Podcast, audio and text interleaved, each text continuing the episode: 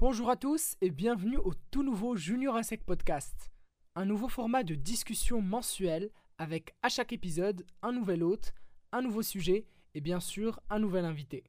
Je suis votre hôte, Haitham Bohli pour ce tout premier épisode et à l'occasion de la journée du travail, nous allons parler employabilité avec monsieur Emin Agal du Corp.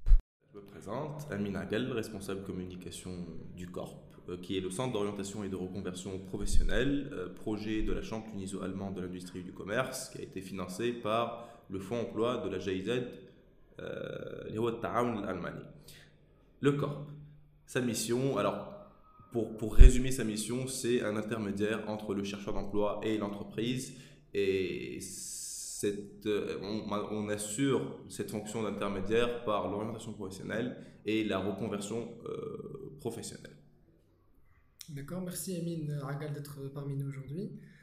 Euh, donc, dans le corps, vous faites dans la reconversion professionnelle et surtout dans l'employabilité. Mhm, exactement. Est-ce que, est que vous diriez que qu'employabilité rime avec euh, diplôme ces temps-ci?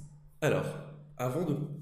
Alors, c'est très très important ce que vous dites parce que euh, au corps, le maître mot, ce n'est pas l'emploi. C'est vrai que c'est un projet en faveur de l'emploi mais ce qu'on préconise, c'est l'employabilité des jeunes aujourd'hui. C'est que on aurait pu construire un projet qui faciliterait l'accès à l'emploi, voilà, qui donnerait de l'emploi concret à quelques individus, à quelques chanceux qui seraient parmi nous. Mais aujourd'hui, on s'est dit, pour être beaucoup plus efficace, on devrait miser sur l'employabilité et donner les outils de, de cette employabilité aux jeunes. Alors, un, on gagnerait au fait qu'ils accèdent ou qu'ils trouvent eux-mêmes un emploi. Et aujourd'hui, s'il perd cet emploi, il sera toujours en mesure d'en regagner un nouveau.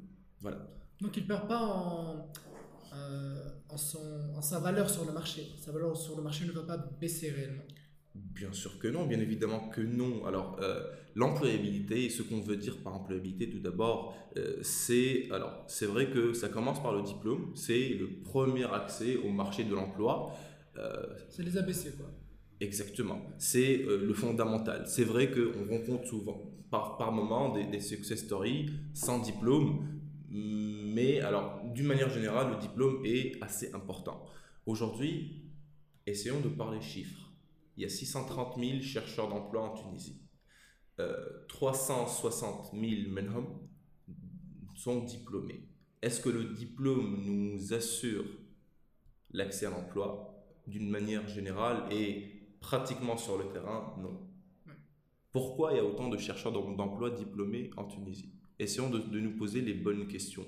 Euh, quand on va voir les entreprises aujourd'hui, on parle d'inadéquation entre l'offre et la demande, c'est que les compétences des jeunes, les diplômes que ces jeunes ont, euh, ne répondent pas à tous les besoins des entreprises. C'est vrai que techniquement, le Tunisien, il est bien. Un ingénieur tunisien trouvera toujours sa place en Allemagne. Un technicien tunisien, il est très bien calé et reconnu pour ses compétences techniques. Maintenant, reste à savoir ce que c'est que les soft skills. Les soft skills, c'est tout simplement le, savoir-être c'est les compétences transversales qui permettent aux chercheurs d'emploi une bonne intégration en entreprise. Voilà. Donc littéralement, un diplôme, ce serait presque comme euh, une carte d'accès à la salle de gym qui te, qui te permet d'accéder à un entretien d'embauche réellement. Mais le diplôme en lui-même ne va pas vraiment permettre à un demandeur d'emploi de trouver du travail. C'est plus euh, l'accompagnement qui est les, les formations ou une activité extrascolaire. Alors, accompagner ce. Très très bon exemple, ce n'est pas parce qu'on a une carte d'accès à une, salle de gym qu'on est forcément athlète. Il faut s'entraîner après. Donc, effectivement, l'exemple, il est, très parlant. Aujourd'hui, il faut se renseigner ou aller s'intéresser à ce que à ce qu'attend l'entreprise de nous.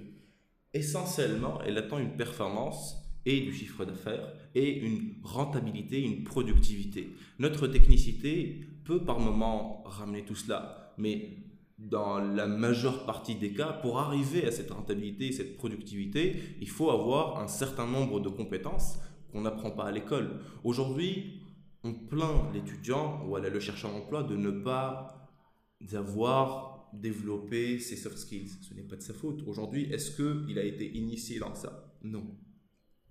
Est-ce que on a parlé de ces soft skills, voilà, de cette culture des soft skills depuis son, sa tendre enfance, voilà, depuis son jeune âge? Non plus. Euh, mais ce n'est pas parce qu'il est victime d'un système ou, voilà, d'une éducation qui n'a pas intégré euh, la partie soft skills, qu'il doit euh, se dire que oui, je suis victime de tout cela. Non, il doit aujourd'hui prendre conscience que c'est important de les, de les faire développer et qu'il y a des moyens très très divers de, de développer ces soft skills. Alors, Commençons par parler du corps. Aujourd'hui, on permet à tous les chercheurs d'emploi et aux étudiants de faire développer leurs soft skills en suivant des formations toutes les semaines, gratuitement. Sans parler des autres projets, des autres bailleurs de fonds qui ont développé des, des, des projets dans, dans l'emploi. On parlera des, USAID, on parlera de EFE, etc. Donc, il y a énormément de moyens de faire développer ces soft skills. Oui, en parlant de soft skills, quelles seraient les, compétences les plus attrayantes du point de vue d'un employeur? Alors, les compétences les plus, les plus attrayantes pour un employeur.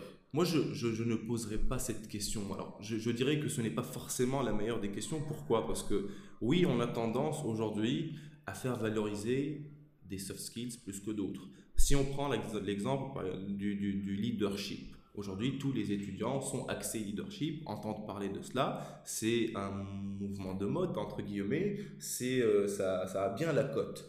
Est-ce que tout le monde, dans le cadre de son futur boulot, a besoin d'être leader? Pas forcément. Est-ce qu'on a besoin tous d'avoir des compétences particulière ou elle est très très développée en termes de communication Pas forcément. Je citerai l'exemple de, du comptable. Est-ce qu'il a besoin d'être leader dans son travail?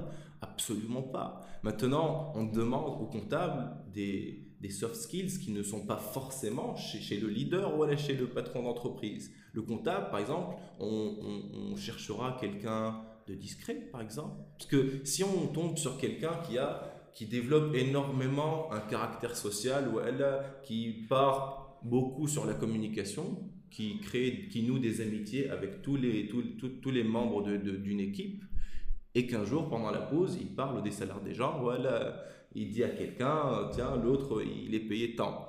Mais c'est une catastrophe pour l'entreprise. Et aussi, il faut prendre en, considération euh, que chaque entreprise a sa propre culture d'entreprise, qui nécessite de développer des soft skills et MBAD plus spécifiquement, chaque poste déterminé nécessite de développer des soft skills bien particuliers. Il faut se renseigner et il faut euh, choisir dès maintenant. Ce n'est pas, c'est pas en, après avoir obtenu le diplôme qu'on va s'intéresser aux soft skills. C'est maintenant que ça se joue. Dès qu'on c'est un parallèle quoi. C'est un parallèle, mais l'université. Alors, et par ailleurs, j'encourage tous les jeunes à intégrer la vie associative parce que c'est un moyen très très efficace de développer les soft skills qu'on souhaite développer. Euh, donc on pourrait dire que les deux seules portes d'accès pour, euh, pour un chercheur d'emploi, pour, euh, pour un étudiant, ce serait l'entrepreneuriat ou l'employabilité. D'accord. Mais alors comment vous expliqueriez l'intérêt des jeunes à l'entrepreneuriat plutôt qu'au salarial parce qu'on remarque ces derniers temps qu'il y a une certaine euh, comment dire un favoritisme ou un, penchant nouveau de ces jeunes pour, pour euh, l'entrepreneuriat. Alors c'est tout à fait compréhensible parce que l'entrepreneuriat peut être plus sexy, plus attrayant. Euh, tout d'abord sur un plan d'accomplissement personnel. Euh, deux, quand on, est souvent inspiré par toutes ces success stories qu'on voit en boucle sur les réseaux sociaux, à la télé, quand on parle, quand on les voit un peu partout en Tunisie. L'écosystème veut que l'entrepreneuriat soit encouragé. Euh, nous pensons beaucoup, beaucoup de bien de cela. Maintenant, euh, il faut aussi se poser euh, la bonne question. il est bien de s'intéresser à l'entrepreneuriat, mais est-ce qu'on est des, des, entrepreneurs nés? On n'est pas tous des entrepreneurs. sur, sur une centaine de personnes, je dirais qu'il y a deux ou trois personnes capables de gérer, de gérer un projet.